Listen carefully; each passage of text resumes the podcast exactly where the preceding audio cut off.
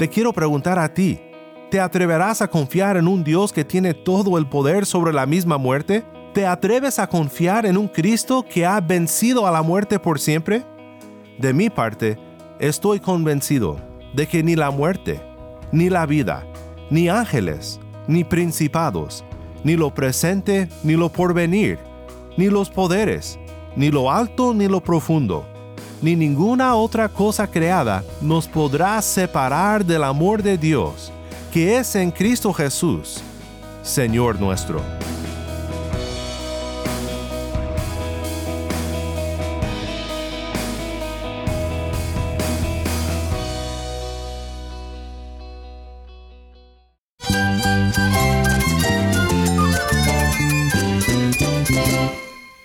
Cristo es todo para mí. Mi Salvador, mi amigo, mi guía. Cristo es mi verdad. Es nuestra guía, nuestro faro. Cristo es el Señor y Salvador. Nuestro protector, nuestro amparo, nuestra fortaleza. Es Jesús, el único que te lleva a Dios, el único camino, la verdad y la vida. No hay más ningún camino, es Jesús.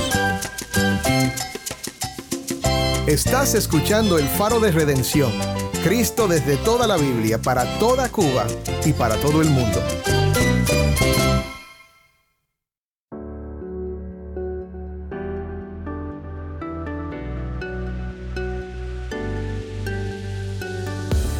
Hola, soy el pastor Dani Rojas, el locutor y director del Faro de Redención. Gracias por acompañarme hoy. Estamos en el quinto día de una serie especial llamada Lo mejor del 2023. Dos semanas dedicadas a los programas más impactantes del año anterior. Hoy compartimos el primer episodio de nuestra serie pascual ¿Dónde está o muerte tu aguijón? Esta serie conmemora de manera especial la resurrección de Cristo, explorando otras resurrecciones que se narran en la palabra. En el episodio de hoy, nuestro locutor anterior, el pastor Daniel Warren, nos guía a través de un estudio de Primera de Reyes 17. Te compartimos este programa para que te sea de bendición en estos primeros días del 2024. Así que si tienes una Biblia, busca Primera de Reyes 17 y quédate conmigo para ver a Cristo en su palabra.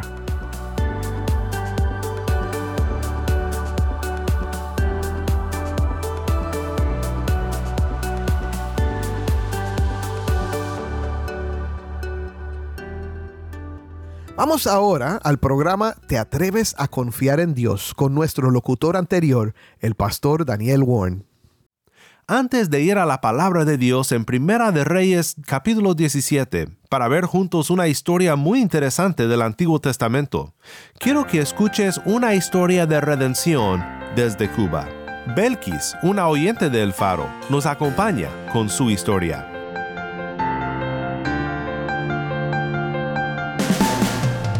Bueno, gracias por, por este momento que puedo hablar de algo muy bello que me pasó en mi vida. Es decir, eh, hoy lo valoro porque Cristo para mí es el tesoro del que habla la Biblia. Lo conocí de una manera triste porque lo busqué por dolor.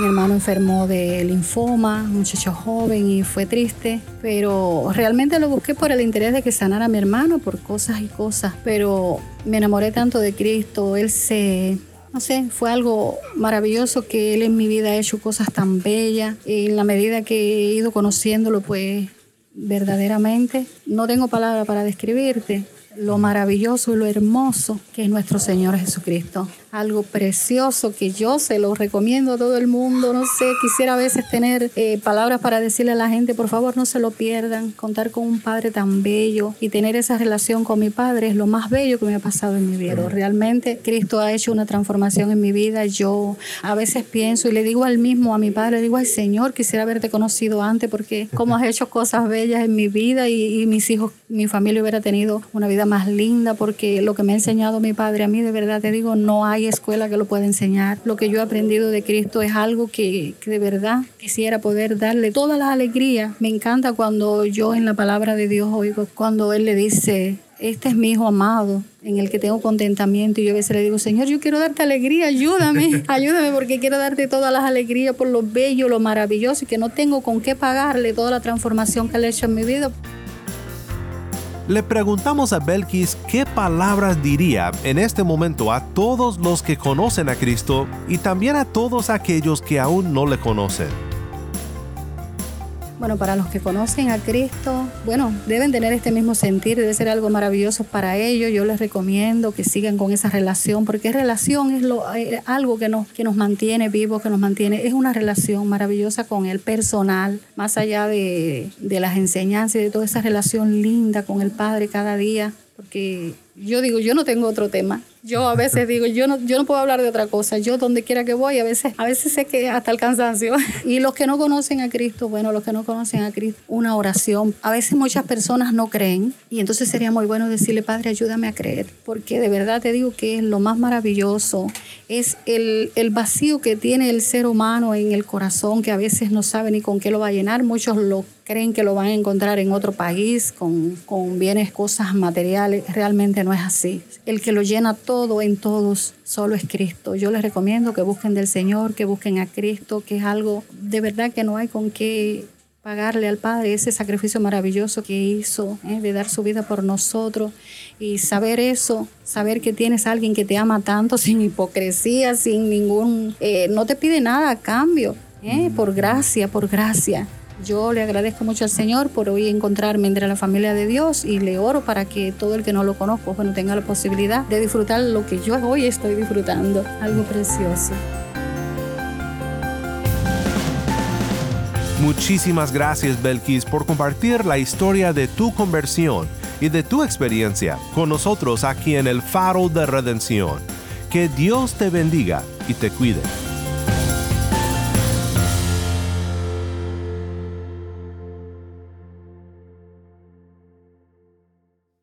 Te invito a que vayas conmigo ahora a un pasaje muy especial del Antiguo Testamento.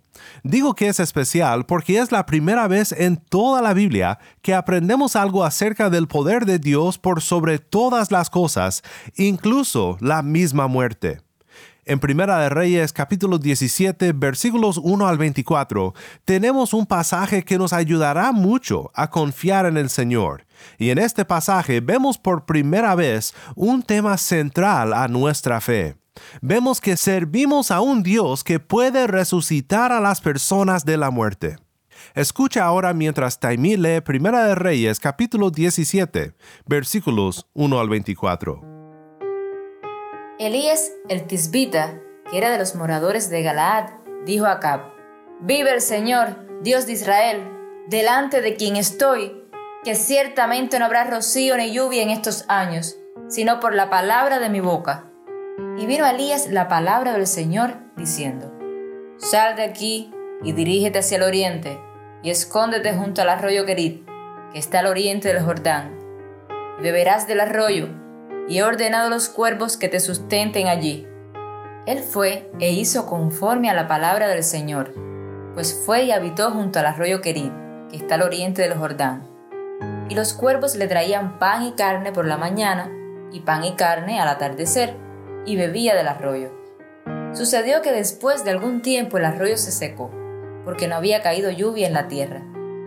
Vino después a él la palabra del Señor, diciendo, Levántate, Ve a Sarepta, que pertenece a Sidón, y quédate allí, porque yo he mandado a una viuda de allí que te sustente. Él se levantó y fue a Sarepta. Cuando llegó a la entrada de la ciudad, allí estaba una viuda recogiendo leña. Entonces la llamó y le dijo, Te ruego que me consigas un poco de agua en un vaso para que yo beba. Cuando ella iba a conseguirla, la llamó y le dijo, Te ruego que me traigas también un bocado de pan en tu mano pero ella respondió, Vive el Señor tu Dios, que no tengo pan, solo tengo un puñado de harina en la tinaja y un poco de aceite en la vasija, y estoy recogiendo unos trozos de leña para entrar y prepararlo para mí y para mi hijo, para que comamos y moramos. Entonces Elías le dijo, No temas, ve, haz como has dicho, pero primero hazme una pequeña torta de eso y tráemela después harás para ti y para tu hijo. Porque así dice el Señor, Dios de Israel, no se acabará la harina en la tinaja ni se agotará el aceite en la vasija, hasta el día en que el Señor mande lluvia sobre la superficie de la tierra. Entonces ella fue e hizo conforme a la palabra de Elías. Y ella, él y la casa de ella comieron por muchos días. La harina de la tinaja no se acabó, ni se agotó el aceite de la vasija, conforme a la palabra que el Señor había hablado por medio de Elías.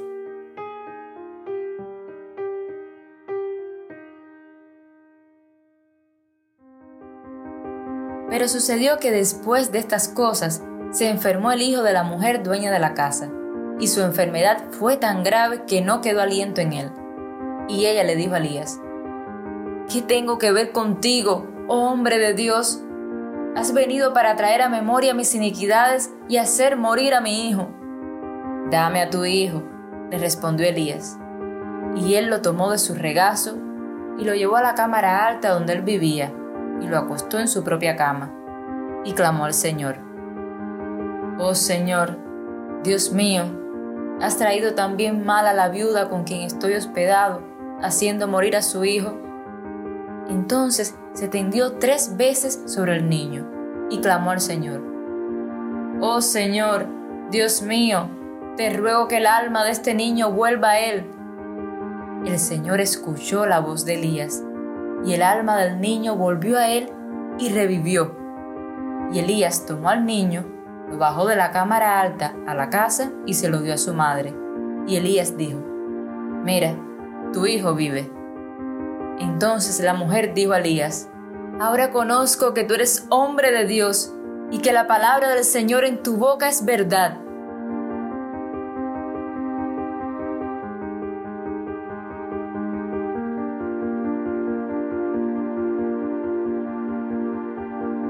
Muchas gracias, Tai. Esto fue Primera de Reyes 17, 1 al 24.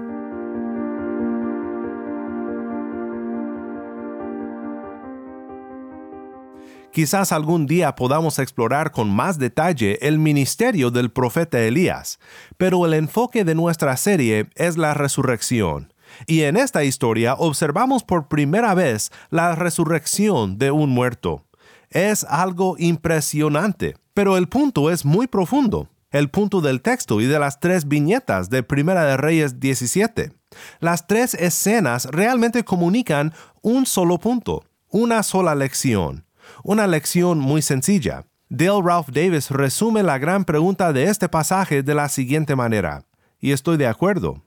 ¿Nos atreveremos a confiar en Dios?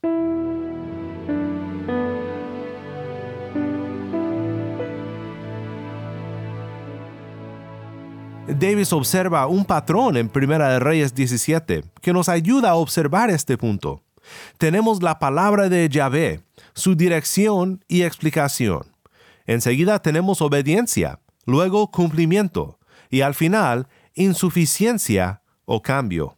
El patrón se repite en los versos 1 a 7, luego en 8 a 12 y finalmente en 13 a 17 en adelante.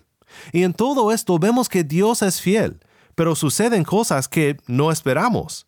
A veces, de una manera misteriosa que no podemos entender, Dios nos priva de lo que previamente nos había dado en cumplimiento de su promesa. Siendo este el caso, ¿podemos confiar en Dios? ¿Aun cuando Dios nos quita lo que nos ha dado? ¿Aun cuando su plan no tiene sentido? Así que más que simplemente un pasaje que introduce el tema de la resurrección en la palabra de Dios, es un pasaje que nos confronta con un Dios que nos cuida, aunque también nos confunde, y nos ayuda a confiar en Él, aún en medio de todo esto, aun cuando no entendemos sus propósitos. Volvamos al inicio para pensar en este patrón. Dice Primera de Reyes 1.17, Elías el tisbita, que era de los moradores de Galaad, dijo a Acab, Vive el Señor, Dios de Israel, delante de quien estoy, que ciertamente no habrá rocío ni lluvia en estos años, sino por la palabra de mi boca. Esta es la declaración de Dios, la palabra del Señor que el profeta declara. Luego viene su dirección y explicación a Elías. Y vino a Elías la palabra del Señor diciendo, Sal de aquí y dirígete hacia el oriente, y escóndete junto al arroyo Kerit, que está al oriente del Jordán, y beberás del arroyo, y he ordenado a los cuervos que te sustenten allí. El profeta obedece. Continuando en el versículo 5, Él fue e hizo conforme a la palabra del Señor, pues fue y habitó junto al arroyo Kerit, que está al oriente del Jordán. Y los cuervos le traían pan y carne por la mañana, y pan y carne al atardecer, y bebía del arroyo.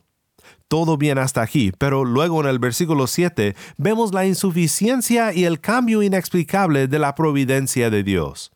Versículo 7. Sucedió que después de algún tiempo el arroyo se secó, porque no había caído lluvia en la tierra. Imagínate a Elías. Pero Dios, ¿qué pasó con el arroyo?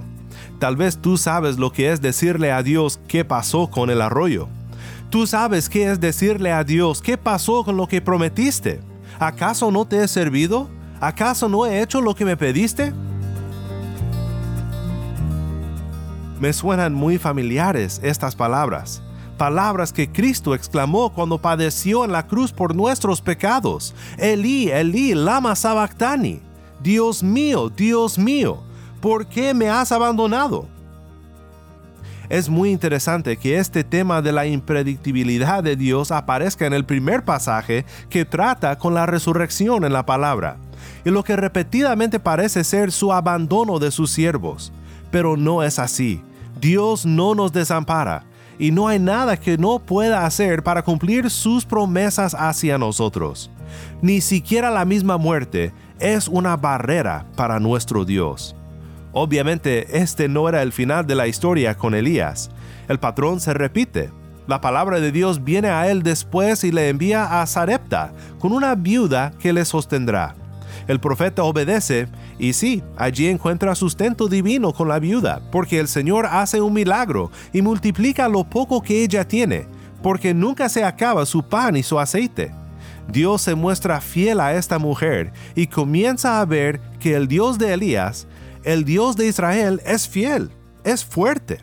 Qué grande fue la gracia de Dios al revelarse de esta manera tan impresionante a una mujer y a su familia con tanta necesidad de su cuidado. Y enseguida, el hijo de la mujer se enferma y muere, y la viuda es dejada sola, sin familia en el mundo, y en una crisis de fe. Regresando a la historia en el versículo 18, pero sucedió que después de estas cosas se enfermó el hijo de la mujer dueña de la casa, y su enfermedad fue tan grave que no quedó aliento en él. Y ella le dijo a Elías, ¿Qué tengo que ver contigo, oh hombre de Dios? ¿Has venido para traer a memoria mis iniquidades y hacer morir a mi hijo? No la podemos culpar, por supuesto. Por eso el punto del pasaje es lo que dijimos. ¿Nos atreveremos a confiar en Dios? creo que nos sirve muchísimo ver cuántas veces las personas cuyas historias leemos en la palabra lucharon con esta misma pregunta. Podemos decir que de alguna manera toda la Biblia trata con responder a esta pregunta con un fuerte sí y amén, pues tantas como sean las promesas de Dios, en Él todas son sí. Por eso también por medio de Él es nuestro amén para la gloria de Dios por medio de nosotros. Segunda de Corintios 1.20. Ahora, lo que Elías hizo cuando se tendió sobre el hijo tres veces y clamó a Dios por el niño, simplemente es un misterio. Simplemente no se nos explica el porqué de su método. Tal vez haya tenido algún significado cultural que los primeros lectores hubiesen entendido muy bien. Pero la clave no está en el método, sino en la súplica ferviente que hizo de parte del niño y clamó al Señor, dice el versículo 20, Oh Señor Dios mío, ¿has traído también mal a la viuda con quien estoy hospedado, haciendo morir a su hijo? Entonces se tendió tres veces sobre el niño y clamó al Señor, Oh Señor Dios mío, te ruego que el alma de este niño vuelva a él. El Señor escuchó la voz de Elías, y el alma del niño volvió a él, y revivió. Y esto fue suficiente para la viuda, para que pusiera su fe en el fuerte Dios que ni siquiera la misma muerte puede detener. Entonces la mujer dijo a Elías, Ahora conozco que tú eres hombre de Dios, y que la palabra del Señor en tu boca es verdad. Te quiero preguntar a ti, ¿te atreverás a confiar en un Dios que tiene todo el poder sobre la misma muerte? ¿Te atreves a confiar en un Cristo que ha vencido a la muerte por siempre? De mi parte, estoy convencido de que ni la muerte, ni la vida, ni ángeles, ni principados, ni lo presente, ni lo porvenir, ni los poderes, ni lo alto, ni lo profundo, ni ninguna otra cosa creada nos podrá separar del amor de Dios, que es en Cristo Jesús, Señor nuestro.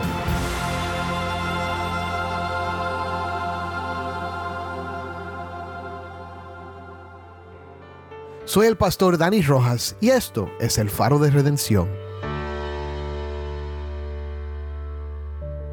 Espero que este programa, que contamos entre los mejores del 2023, te haya sido de bendición.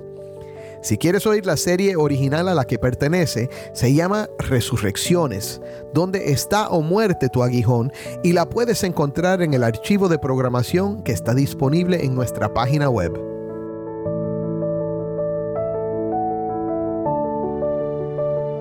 El Faro de Redención como programa radial fue ideado para Cuba, pero ha crecido a un nivel global.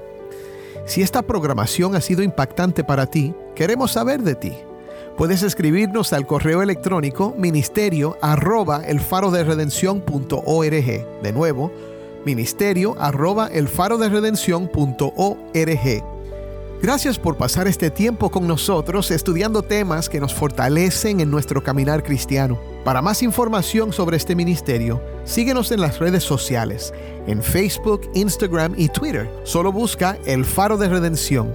Allí encontrarás más contenido durante la semana para animarte en tu fe y mantenerte informado sobre el ministerio del Faro.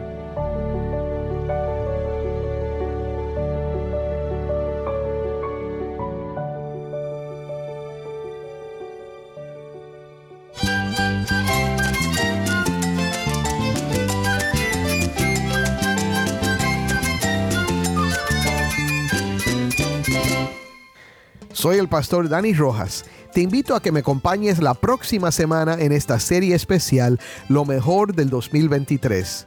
El faro de redención. Cristo desde toda la Biblia para toda Cuba y para todo el mundo.